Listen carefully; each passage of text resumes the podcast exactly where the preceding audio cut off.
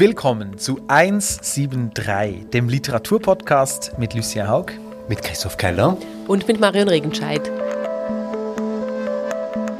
Wir sagen heute nochmal Hallo und begrüßen ganz herzlich auch die Hörerinnen und Hörer, die über Frieda zu uns gekommen sind. Ähm, wir sind neu auch auf friedamagazin.ch zu hören und ähm, freuen uns, dass ihr ebenfalls mit dabei seid. Und ebenfalls zu hören, äh, wenn ich mir diesen Programmhinweis erlauben darf, sind wir am 22. Mai um 11 Uhr in Thun beim Literaturfestival Literare. Und da sprechen wir zusammen mit der Comicautorin und Zeichnerin Lika Nüssli und mit Klaus Merz, dem Autor, über Bilder und Sprache. Also falls ihr einmal Lust habt, uns live zu sehen, kommt nach Thun am 22. Mai. Und schließlich sind wir gespannt auf den Podcast von Esther Schneider. Wir wissen, es gibt einen Literaturtalk, einen Talk mit einer Schriftstellerin, mit einem Schriftsteller. Es ist ein Format, das wir bereits kennen, 52 beste Bücher, das war mal auf SRF 2 Kultur und wir können nur sagen, die Podcast-Szene ersetzt das Kulturradio. Lasst uns aber jetzt über das Buch sprechen. Ich bin nämlich so gespannt, was ihr heute zu erzählen habt und wie es euch beim Lesen ging. Wir sprechen heute, wie schon angekündigt, über das neue Buch von Sentoran Varadaraja. Es ist beim Fischer Verlag erschienen. Es hat weniger als 173 Seiten und äh, es heißt Rot in Klammer Hunger und geht irgendwie unter die Haut.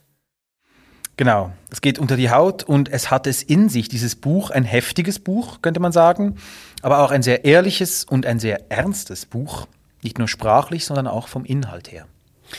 Es ist ein Buch, das ich zweimal gelesen habe und ich glaube, ich habe noch immer nicht alles entschlüsselt, was in diesem Buch versteckt ist. Beim zweiten Mal lesen habe ich mich ertappt, dass ich ganz vieles an Begriffen, an Geschichten, auch an Namen gegoogelt habe, aber darauf kommen wir später sicher zu sprechen.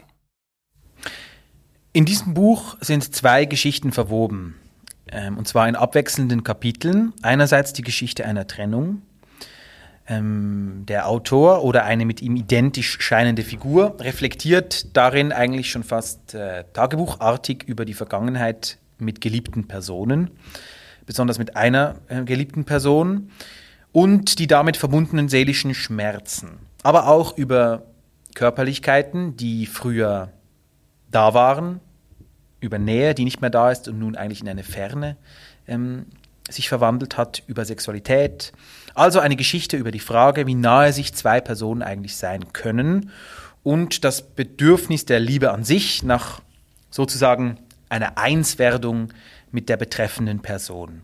Aber auch über die Unmöglichkeit, dieses Bedürfnis je zu erfüllen. Und die zweite Liebesgeschichte, die uns der Autor erzählt, ähm, also quasi die zweite Erzählebene, die hier verwebt wird, oder ich könnte vielleicht auch sagen verzahnt wird, ist die Geschichte des Kannibalen von Rothenburg. Varadarajan rekapituliert, teilweise mit Originalzitaten aus dem Mailwechsel der beiden Männer, ähm, die Tötung von Bernd Brandes durch Armin Maives. Ähm, ich weiß nicht, ob der Fall hier so bekannt war. Ich musste nachlesen über, über diesen real stattfindenden Fall von dem Kannibalen von Rothenburg. Ähm, ich habe erfahren, dass Maives seit mehr als 20 Jahren wegen Mord und Störung der Totenruhe so sein Urteil im Gefängnis sitzt. Und sein Opfer, B, nennt ihn Varadarajan in diesem Buch, ist zugleich sein Komplize. Denn B hat Maivis gebeten, ähm, ihn aufzuessen. Das Spannende dieser literarischen Aufarbeitung dieses Mordes ähm, ist, dass der Autor auch die Geschichte der beiden Männer als eine Art Liebesgeschichte darstellt. Deshalb habe ich am Anfang gesagt, die zweite Liebesgeschichte. Und eine, in der, aber darauf kommen wir bestimmt noch zurück, in der die Auseinandersetzung mit Sprache und Liebe eben an dieses Äußerste getrieben wird. Also in dem, dass es darum geht, dass die Sprache der Liebe per se bereits kannibalisch ist und ja, man sich vielleicht zum Fressen gern haben kann. Ja, und die dritte Ebene vielleicht, wenn wir die noch ergänzend einflechten könnten, ist eine Reflexion von Senturan Varataraja über seine eigene Herkunft. Es ist seine eigene Herkunft als Tamile und die Herkunft der Frau, die er geliebt hat oder vielleicht immer noch liebt. Sie stammt aus Kurdistan und er pflicht aus dieser beiden Geschichten auch eine Reflexion darüber, was es eben heißt, aus einem Kriegsgebiet zu stammen in Deutschland angekommen zu sein. Es ist eine Reflexion über die eigene Leiblichkeit. Hätte es diesen Krieg nicht gegeben, hätten sie sich nicht gefunden. Und in diesem Finden in Deutschland aus diesen beiden Kriegsgebieten, sie Kurdin, er Tamile, wissen sie auch, dass andere in dem Moment, wo sie sich vereinigen, eben andere für sie gewissermaßen sterben. Und dieses Sterben der anderen, diese Art von dritter Leiblichkeit, die hier äh, reflektiert wird, wäre so etwas wie die weitere Ebene in diesem Buch. Sie sind in Deutschland die beiden und erleben hier dann auch noch mal eine ganz andere Vernichtung, nämlich die Vernichtung durch rassistische Angriffe und Vorwürfe, indem zum Beispiel immer wieder ihre gemeinsamen Namen von der Klingel gerissen werden. Wer jetzt noch nicht ganz begriffen hat, worum es eigentlich geht, vielleicht einfach kurz die Zwischenbemerkung, es ist nicht wirklich ein plotgetriebener Roman. Wir werden darauf zurückkommen. Also es ist einfach so, wir machen jetzt eine erste Zusammenfassung und was ich irgendwie auch ganz schön fände, wenn wir jetzt doch einfach mal kurz reinhören, wie das klingt, wenn Senturan Varataraja exklusiv für uns aus seinem Roman liest.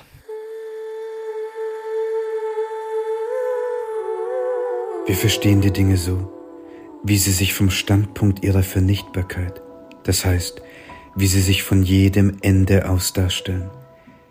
Dieses Haus wird von einem Mob verbrannt. Dieser Mensch wird von elf Kugeln getötet. Hinter Abbas Motorrad stand ein Panzer. Jener September 2008. Es ist Freitag. Mit drei verbotenen Buchstaben um dein linkes Handgelenk so bist du vor zwei Jahren zu mir gekommen, in einem anderen Herbst und zur gleichen Stunde. So kamst du, aus derselben Zerstörung und aus unserem Geräusch, mit meinen Umlauten unter deinen Fingernägeln, unter deinem Zeige, Mittel- und Ringfinger, weil ich unser Blut sammle, damit unsere Zähne nichts vergessen. Du hast mir von Sivas erzählt und von 37 gekrümmten Namen im Feuer. Du hast von Dersim gesprochen, an einem Morgen, der sich nicht von den Bäumen unterschied. Du hast Halabja gesagt, Shingal hörte ich aus deinem Mund. An unserer Stelle wird ein anderer sterben. Es muss 21 Uhr sein.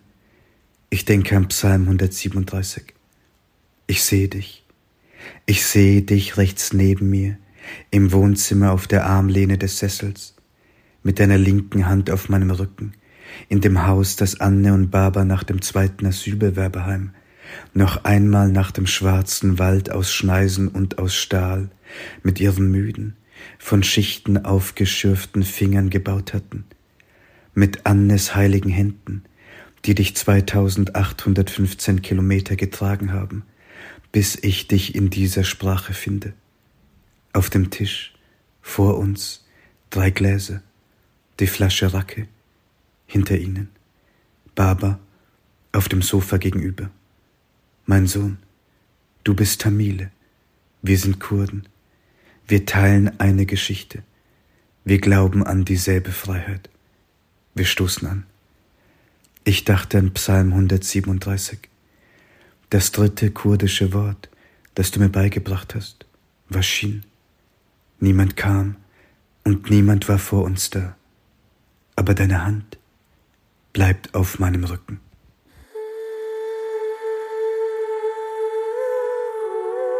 Und ihr hört es schon, das ist, wie wir bereits gesagt haben, ein sehr dichter Text, der eigentlich zwischen den Formen auch ähm, liegt. Es ist äh, ein sehr lyrischer Text, äh, ein prosaischer Text und gleichzeitig auch immer ähm, gesprochene Sprache. Ähm, Senturan Varadaraja ist ein Meister der Verdichtung und das könnte daran liegen, dass er ziemlich äh, sagen wir mal, äh, ähm, äh, breit ausgebildet ist. Er studierte Philosophie, evangelische Theologie und Kulturwissenschaften in Marburg an der Philipps-Universität, in Berlin an der Humboldt-Universität und in London am King's College. Er lebt mittlerweile in Berlin und er hat zur deutschen Sprache einen besonderen Zugang.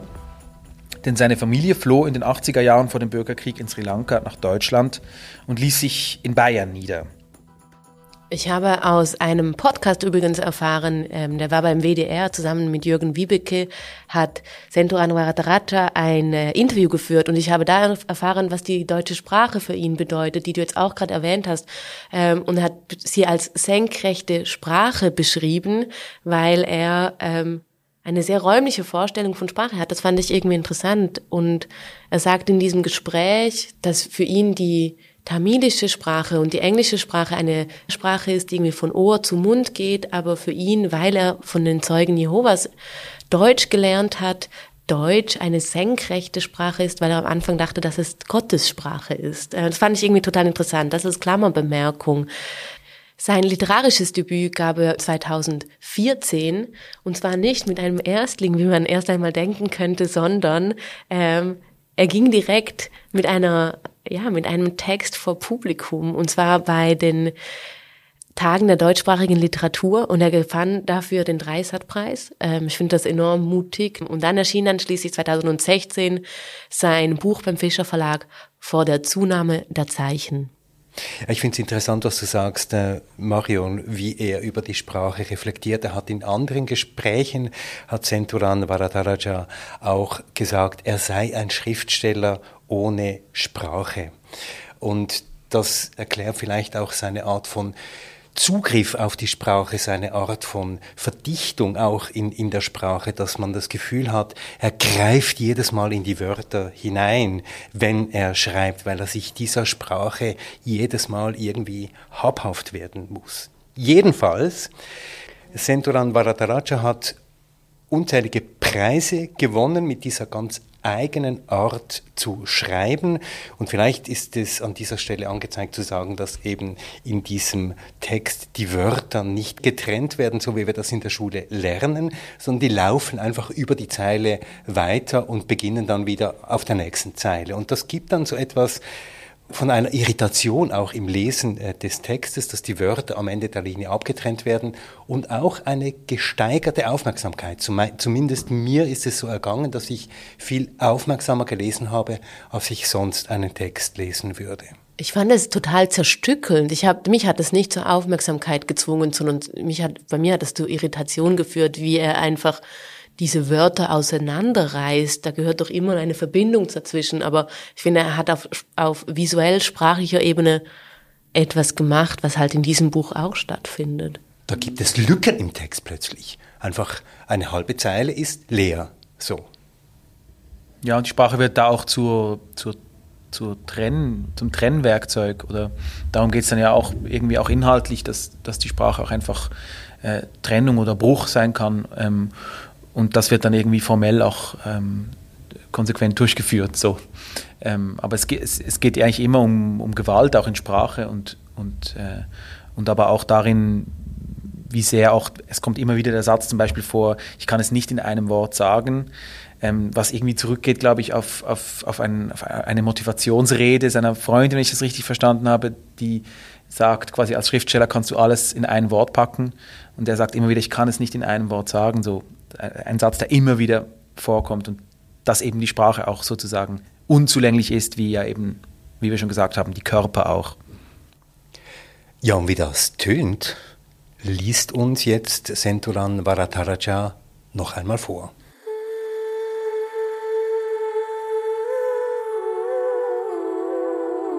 Regen. Aber eine Spur ist nur eine Spur einer anderen Spur, bis sie nicht mehr verschwindet. Wir geben uns Namen, weil wir uns keine Namen geben können.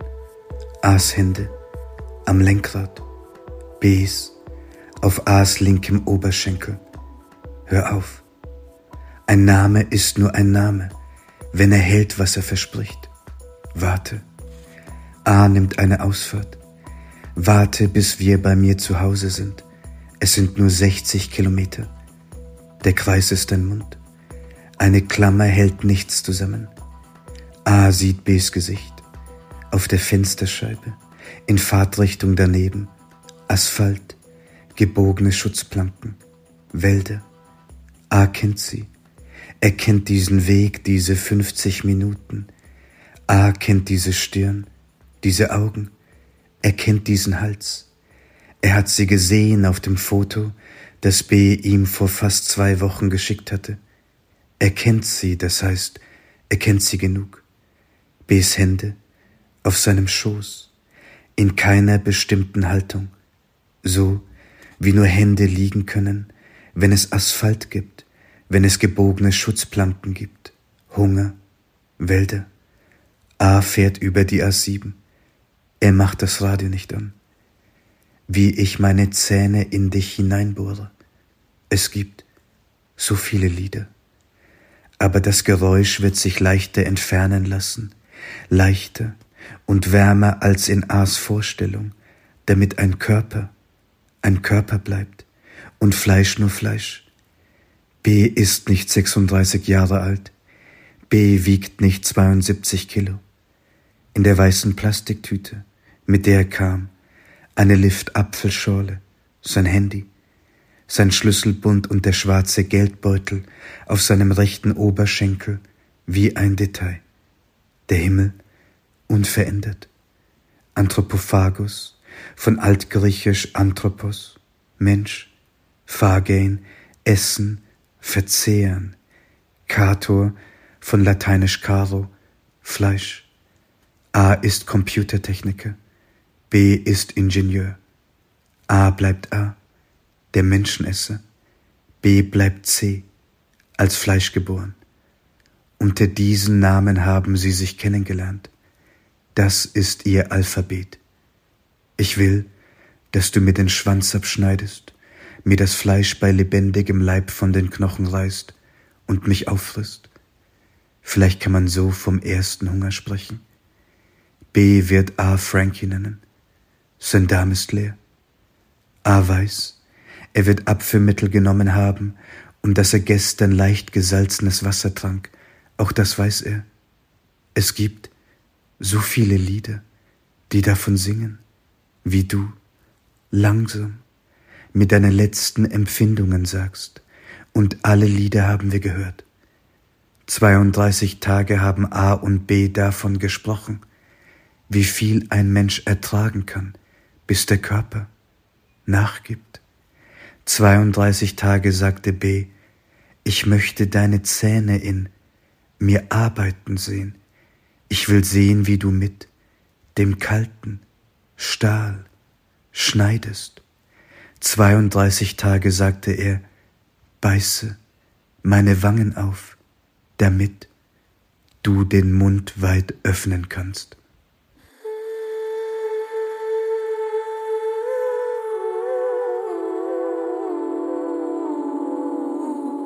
Wie immer, wenn wir ähm, anfangen mit unserer Diskussion, wobei wir irgendwie auch schon mittendrin sind, möchte ich von euch wissen, wie ging es euch beim Lesen? Was habt ihr mitgenommen? Wie habt ihr gelesen? Erzählt mal, Christoph. Ja, es ist schwierig anzufangen, hier irgendwie über Leseeindrücke zu sprechen. Ich habe mir hier notiert, es ist ein Buch zum Kauen. Also es ist ein Buch, das man wirklich ähm, lesen muss, wie man ein Stück Fleisch isst. Ich habe auch beim Lesen tatsächlich jeden Satz mindestens einmal gekaut, manchmal auch zweimal gekaut. Ich musste ein paar Sätze mehrfach lesen. Und es geht ja auch wirklich ums Fleisch in diesem Buch. Es geht um eine Diskussion und Reflexion über das Verzehren, über sich verzehren, über dieses Ich verzehre mich nach dir oder ich habe dich zum Fressen gern. Es geht hier um eine Art von Aneignung in der Sprache in vielen Sprachen, also nicht nur auf Deutsch, sondern es gibt auch andere Sprachen in diesem Buch. Es gibt tamilische Worte, es gibt kurdische Worte. Und es geht hier um die gewünschte totale Vereinigung, eine Aufforderung gleichzeitig zur Distanz. Also ich habe das unglaublich gerne gelesen, wie äh, Senturan Varataraja auch über sein eigenes Schreiben reflektiert und gewissermaßen wie in seinem eigenen Text Warnungen einbaut an sich selber. Zum Beispiel schreibt er immer wieder, sieh genauer hin, äh, Centuran, oder er schreibt auch immer wieder, halte Abstand. Und das ist eine Art von Reflexion über Sprache, die mich unglaublich äh, hereingezogen hat. Geblieben ist mir, wenn ich das hier noch sagen darf, ein Quote auf Seite 90. Er zitiert nämlich auch immer wieder Texte über Kannibalismus, über Literatur. Er zitiert natürlich selbstverständlich aus Hiroshima Mon Amour und er zitiert ähm, aus L'Empire des Sens. Aber ein Zitat ist mir besonders geblieben. Ein Zitat von Hertha Müller, die einmal gesagt hat, es sind die Worte, die hungrig sind, ich bin nicht hungrig nach Worten, Sie haben einen eigenen Hunger. Sie wollen sich das einverleiben, was ich erlebt habe, und ich muss mir sicher sein, dass Sie das auch tun. Und ich glaube, für mich war das genau das Großartige an diesem Buch, dass Senturan Varadaraja genau das tut. Ich habe lange geredet, Marion.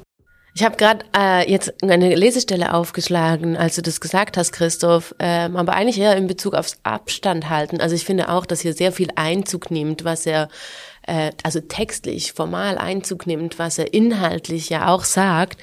Ähm, nur bei diesem, ähm, du musst auf den Abstand achten, ist etwas, ich habe es hier auf Seite 80, und etwas, was seine Freundin nämlich zu ihm sagte, ich nehme an auch vielleicht Teil der Trennung war. Ähm, ich zitiere, du musst auf den Abstand achten zwischen dir und dem Roman. Und das kommt immer wieder. Und ich glaube aber auch, dass, dass es hier halt oder in einer Zeit, in der er geschrieben hat, so stark zu ähm, Überlappungen kam, dass es halt schwierig war, das auseinander zu zu dröseln. Zu dröseln, genau. Mhm. Aber das auch irgendwie nur als Nebenbemerkung. Sonst, wie ging es mir beim Lesen? Ähm, ich war extrem langsam beim Lesen. Es ist nichts, was man schnell durchflitzen kann. Der Text ist kurz, aber dort trotzdem sehr dicht. Ich war gefesselt und ähm, abgeturnt und angeturnt irgendwie gleichermaßen, auch, auch mit diesen Ausdrücken. Ich habe wie schon gesagt, es ist kein klassischer Roman. Wir haben hier nicht eine Geschichte mit einem Anfang und einem Peak und einem Ende oder irgendwie sowas. Ähm, es ist eher so eine Art Studie, manchmal fast schon eine Art Gebet oder Meditation über, diesen unersättlichen Hunger, ja, ich finde, nach Liebe, nach, nach Einverleiben, nach Gemeinschaft. Und ich würde es auch als eine Art literarische Grenzerfahrung bezeichnen, aber im positivsten Sinne. Also wenn ich als Literaturwissenschaftlerin, ich bin nicht mehr an der Uni, aber wenn ich als Literaturwissenschaftlerin an dieses Buch gehe, gibt's hier drin alles, alles, was ich mir wünsche, auf formaler Ebene, auf inhaltlicher Ebene, auf wie, auf wie sich Sachen repetieren. Ähm, ja, ich finde, es ist eine geniale Fundgrube. Lucia, wie ging's dir? Ja, mir ging's, glaube ich, ähnlich wie euch. Ähm dass ich fasziniert bin von, von auch von der motivischen sozusagen Konsequenz, äh, also von den Fäden, wie er eigentlich Dinge, die, wenn man sie nur so nacherzählen würde, ähm, irgendwie weit auseinander liegen, ähm, diese Geschichten, die, von denen wir gesprochen haben, die bringt er irgendwie zu, die bringt er zusammen und es ist super ähm, dringlich. Also, also das muss so erzählt werden und es wird mir auch völlig sozusagen wirklich in einer intellektuellen Freude eigentlich äh, aneinander ge gebunden und, und mit, mit dem, was man ja auch sagt, was, was Literatur eben kann, was vielleicht ein Essay nicht könnte oder was, ja, was, was nicht mal eine, eine, eine, eine Diskussion vielleicht könnte, eigentlich ähm, Dinge aneinander oder miteinander sprechen zu lassen, die sonst nicht äh, zusammengehören ähm, weil ja jetzt nicht jeder Mensch, äh, äh, der oder die liebt, äh, ein, ein, eine Kannibalin oder ein Kannibale ist und trotzdem verstehen wir, was er damit meint und wir verstehen dieses Problem der Unzulänglichkeit, des Wunsches eigentlich sich mit ähm, aus der Einsamkeit in eine sozusagen in eine, irgendwie in ein Einswerden überzugehen. Und das wiederum ist ja dann wieder eben eigentlich hat ganz viel mit Religion zu tun, wo man dann eben auch den Theologen irgendwie, glaube ich, hinter dem Text durchaus spürt. Ähm, also sozusagen wie eine kulturgeschichtliche Auffädelung von, von einem Motiv, das wir alle äh, nicht nur emotional irgendwie mit ganz vielem verbinden, sondern auch, dass uns also dass mich jetzt irgendwie auch intellektuell super äh, spannend, also wirklich äh, einfach gefesselt hat. Ähm, ja, so ging es mir und ich, ich, habe, ich hatte große Freude an diesem Buch. Ich, ich finde es auch ein mutiges Unternehmen, sowas zu tun.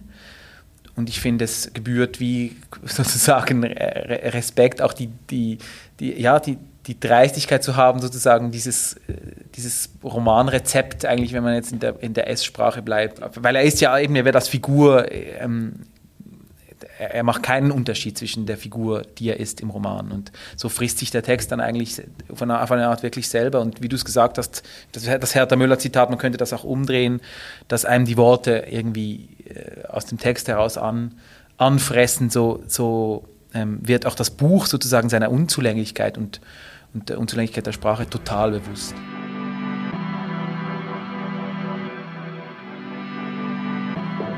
Dass er dafür diesen Fall äh, von Rothenburg genommen hat, war das nötig? Habt ihr das als Zumutung empfunden oder?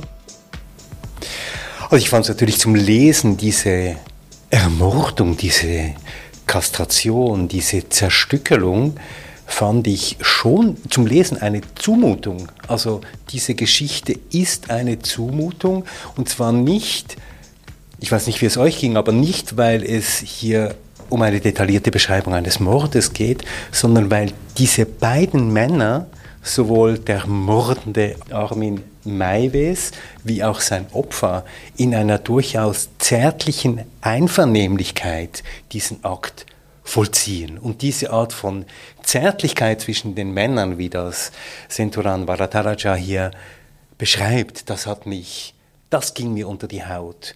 Und dass ich in dieser Zärtlichkeit der beiden Männer, in der Ermordung und in der Zerstückelung eben auch Elemente des Liebesaktes und der Zuwendung äh, gefunden habe, die sich dann in der anderen Geschichte der Trennung widerspiegeln das ist schon ziemlich hohe Kunst. Ja, man kann dann so poetologisch durch den Text surfen, weil dann zum Beispiel so Worte wie eben äh, ähm, verschwinden oder ähm, in, in, in jemandem drin sein, sozusagen in allen Formen eigentlich ausdekliniert und auskonjugiert und äh, werden inhaltlich.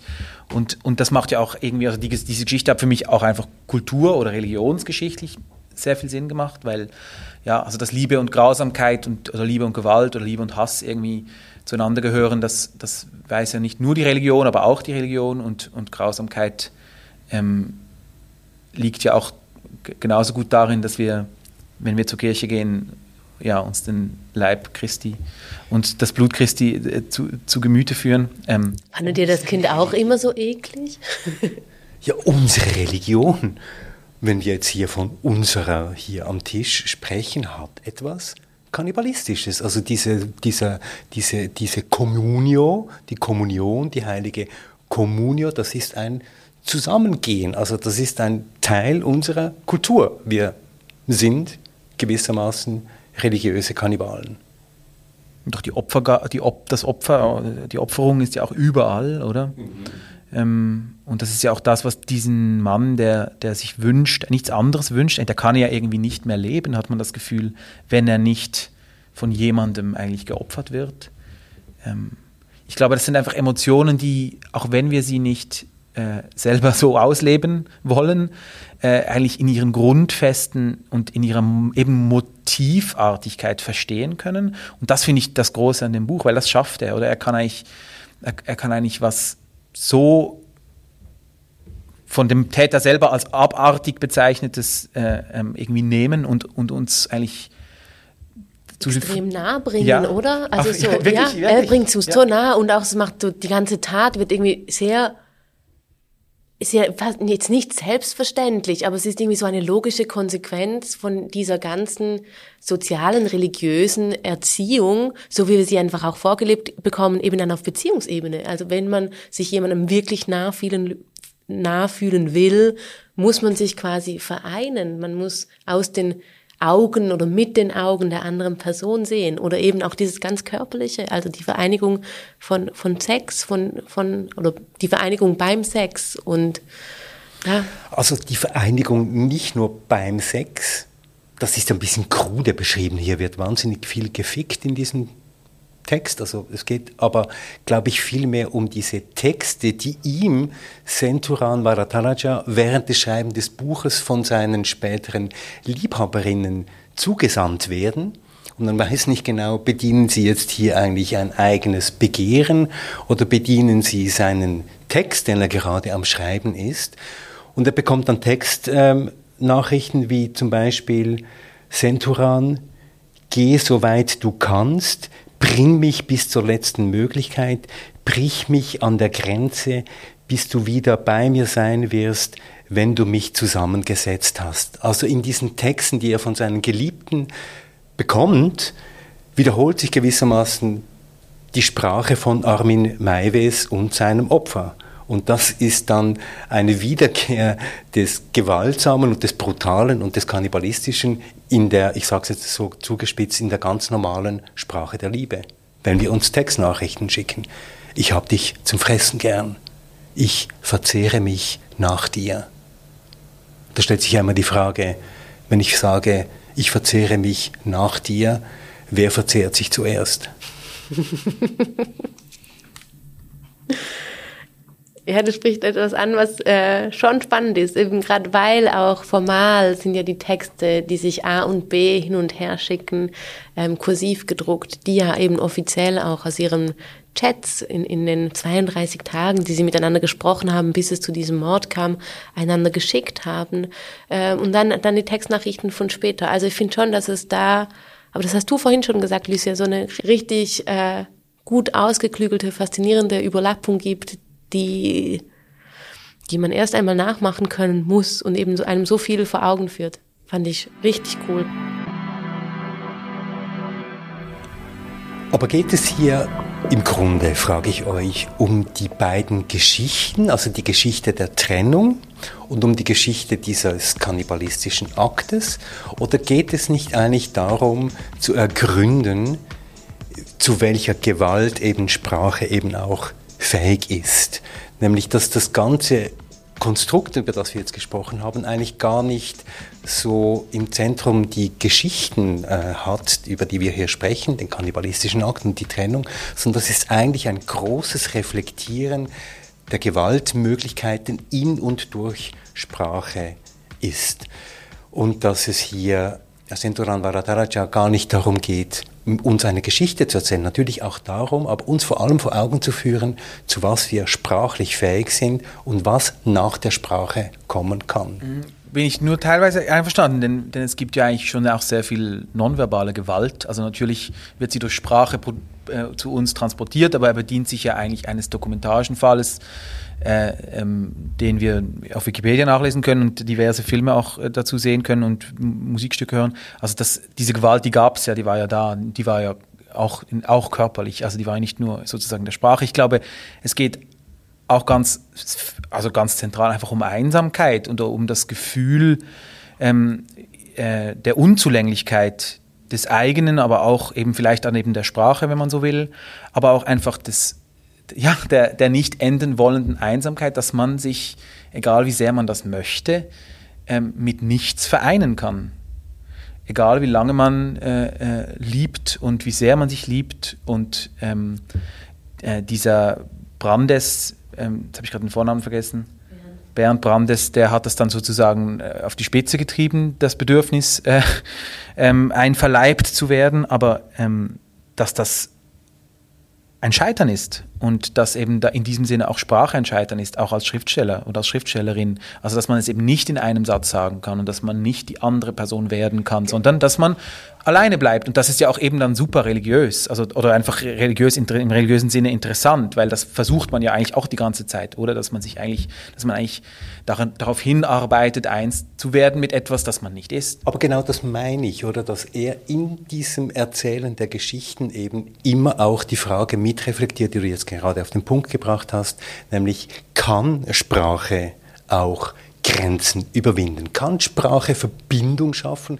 Können wir in der Sprache ein Stück weit miteinander in eine Communio hineintreten? Können wir wirklich einen gemeinsamen Grund finden, ohne dass wir einander Gewalt antun? Gibt es diesen Ort überhaupt? Ich glaube, das ist ein Stück weit das, was ich hier in diesem Text auch mitgelesen habe. Ehrlich, ich habe eher mitgelesen, was eben nicht gesagt werden kann. Also ich bin eher da also wenn, ich weiß nicht, ob eure Aussagen jetzt tatsächlich so gegensprüchlich sind, wie ich das jetzt gerade aufrechnen möchte, aber ich bin eher beim, bei der Position der Einsamkeit und bei der Position der, Sprachlich, äh, der Sprachlosigkeit, also das, was eben nicht gesagt werden kann, dass man mit sehr viel probieren, egal jetzt auf welcher Ebene ich dieses Wort benutze, nicht dahin kommt, dass man zweisam wird in irgendeiner Art und Weise, sondern stets einsam bleibt.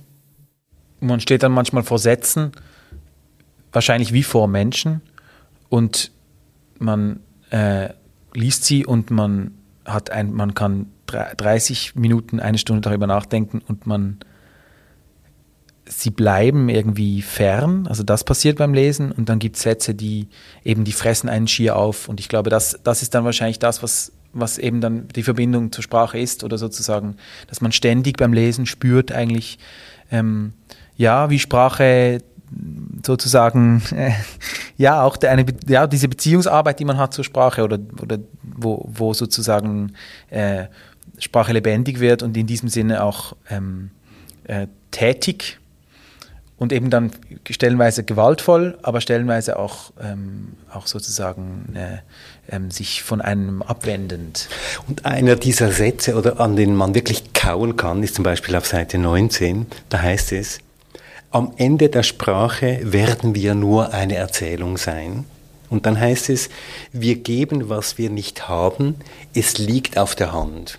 Und das sind dann diese Sätze, die man einfach vorwärts und rückwärts sich denken kann. Aber dieser eine Satz, der kommt immer wieder. Wir geben, was wir nicht haben.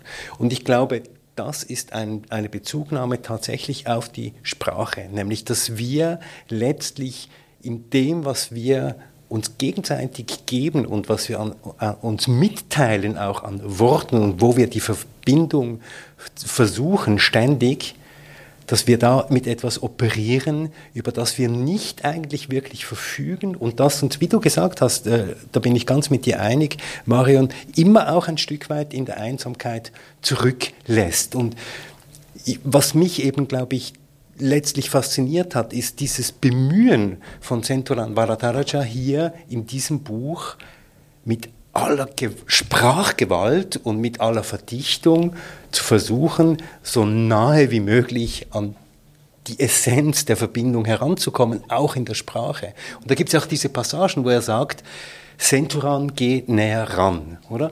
Wo er sich selber gewissermaßen auffordert oder auffordern lässt im Text, nochmal genauer hinzuschauen und nochmal genauer zu erzählen. Gleichzeitig ist es ein Prachtbeispiel dafür, dass das das Wichtigste und das Zentralste eben nicht im Text drin ist, oder? Also dass man eigentlich, dass die Arbeit jenseits des Textes passiert und dass, wenn man, ich meine, wenn man das mag, dann, also wenn man das als Literatur begreifen möchte und ich würde mal sozusagen auch ein bisschen dafür plädieren, äh, dann ist das ein, äh, ja, das passiert hier. Hier passiert das Entscheidende nicht im Text. Ja, so hört es dann ja auch irgendwie auf oder es hört eben nicht auf. Also diese, diese, ich sage es jetzt weiterhin mit Sprachlosigkeit, weil es darum geht, äh, weder in der Zukunft noch in der Vergangenheit, dass wir er sagt jetzt am Schluss nicht die Wörter finden werden, sondern er sagt, wir werden die Stelle nicht mehr finden. Und ich habe mich da dann gefragt, ja, welche Stelle genau? Und habe wieder angefangen, über all das nachzudenken, was ich gerade schon gelesen habe und wende dann die Seite und dann kommt nichts mehr. Also das fand ich ganz interessant, dieses wieder loslassen von, von diesem Universum, was mir vor Augen geführt wurde, was ich hier gelesen habe. Und dann gehe mit einem gewissen Hunger nach mehr.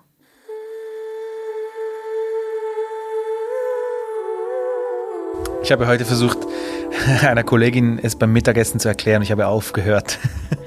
mit Essen oder mit Erklären? Nee, mit Erklären.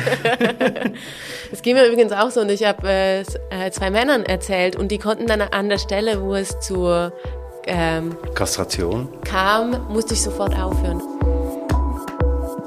Das nächste Mal sprechen wir über den neuesten Roman von Natascha Wodin, Nazias Tränen. Äh, Natascha Wodin ist ukrainische Schriftstellerin und wir wenden uns ein Stück weit der ukrainischen Literatur zu und besprechen dieses Buch, das changiert zwischen einer Migrationsgeschichte aus der Ukraine und, einer Aufenthalt, und einem Aufenthalt in Berlin. Ich bin sehr gespannt auf dieses kleine Eintauchen in die ukrainische Literatur.